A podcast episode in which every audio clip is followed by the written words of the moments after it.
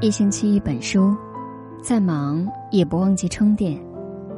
各位好，我是郑州新闻综合广播的主持人韩青。今天要跟大家分享的文章来自于艾小羊。最高级的修养是尊重别人跟你不一样。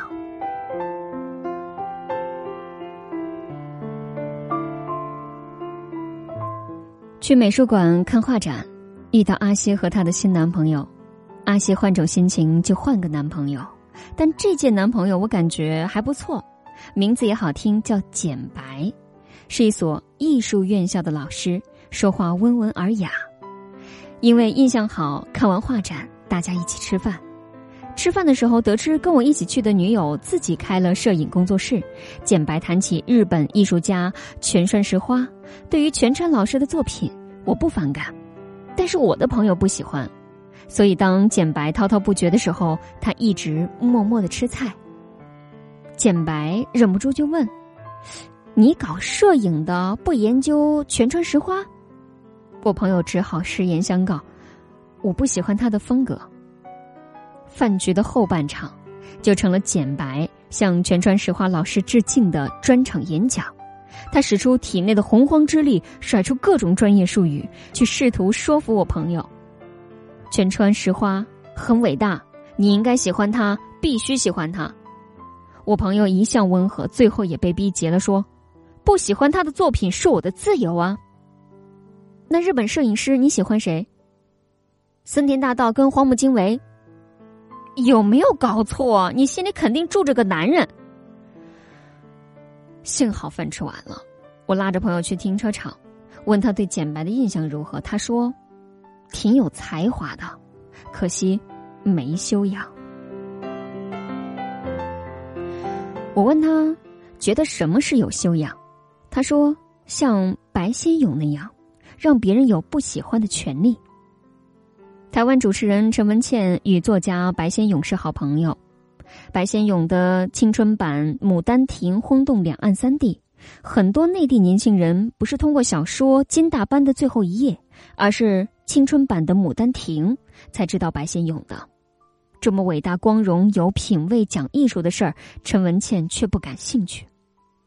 白先勇发现以后，很少在陈文茜面前讲青春版的《牡丹亭》的演出情况，更不请他发表意见。但这完全不妨碍两人继续做朋友。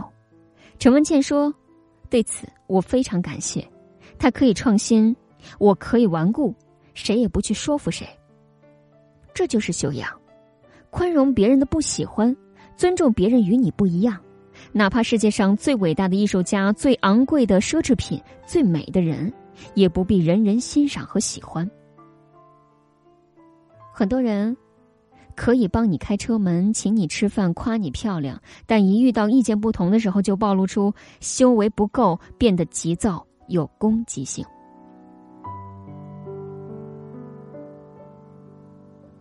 修养是一个复杂的问题，它的基础部分与教养重叠，比如不随地扔垃圾、不在公共场合大声说话、善于倾听、有契约精神等等。但修养与教养最大的区别是，教养是习惯，是原生家庭与学校教育教化的结果，而修养是智慧，是不断战胜自己的占有欲与好胜心。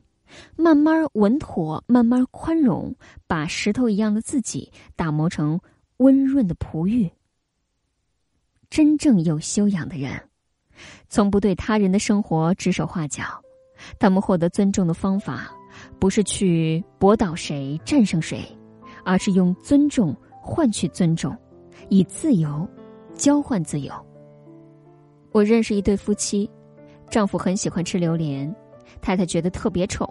但太太逛水果店的时候会主动买榴莲回来，丈夫更绝，搬把椅子去小区的草地上，边晒太阳边大快朵颐，吃完用湿巾擦干净手嘴，嚼两粒口香糖再回家。一对有修养的人在一起可真好，不管爱情有没有变成亲情，至少我不必变成你。那些表面对你很好，却永远都在干涉你、管教你，希望你成为他影子的恋人，再深的爱，也比不上修养的浅。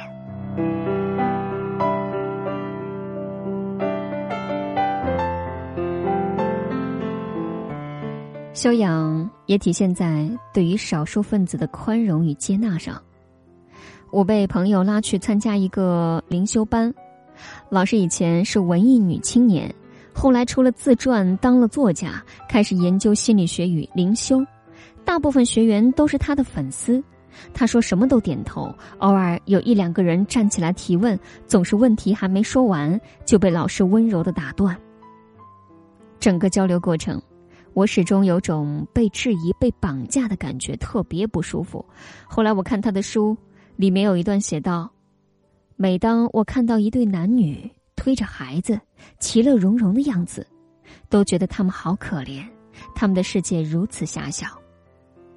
原来，学习心理学，并没有让他变得宽容、智慧、有修养，反倒变得狭隘、自负、无礼，脸上永远写着。”我最正确。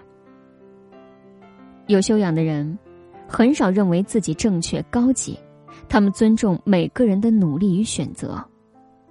有修养的人，既不乐观也不悲观，而是客观。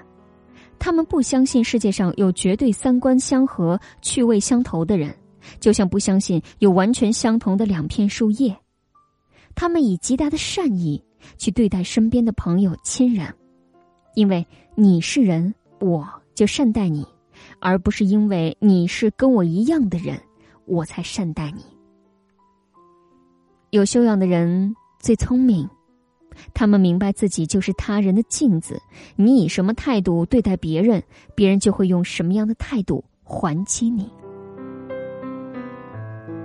你柔软了，世界才能温柔待你。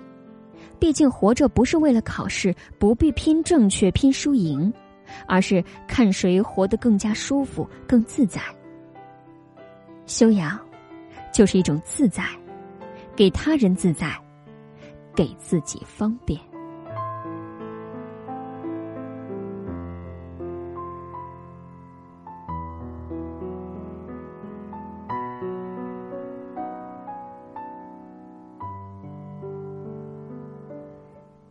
这便是一星期一本书推荐给大家的文章。最高级的修养是尊重别人跟你不一样。如果你喜欢这篇文章，赞同他的观点，可以在文章的底部为他点赞。如果你有话要讲，可以留言给一星期一本书。喜欢我的声音，可以在文章的底部找找我的个人资料，加我的个人公众号。我是韩星，韩非子的韩，天上星星的星。祝愿各位晚安。我们下次再会喽。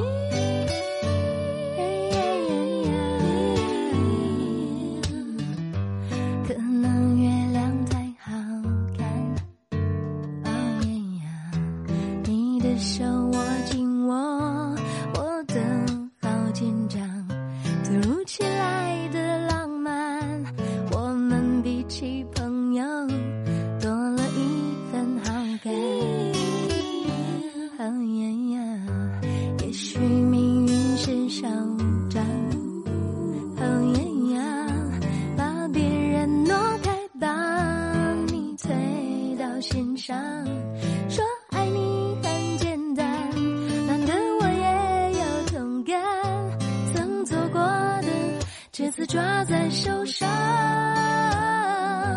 我要小心轻放，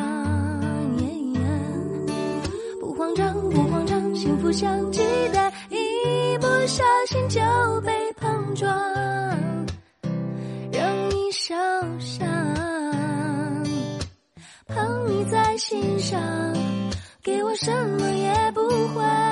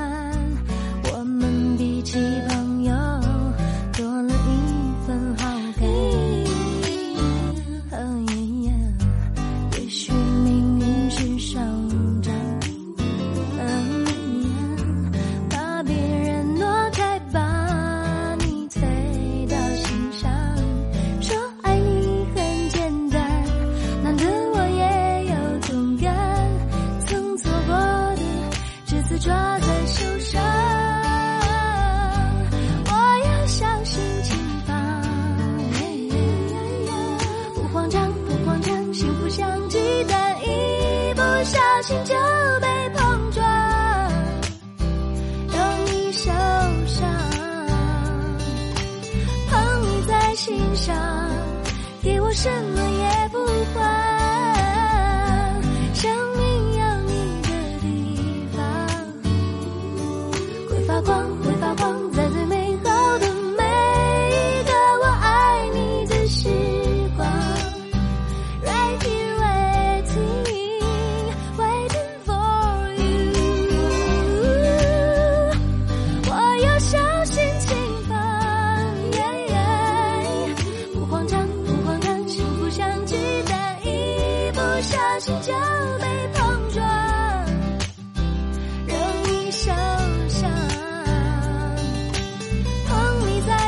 上，给我什么？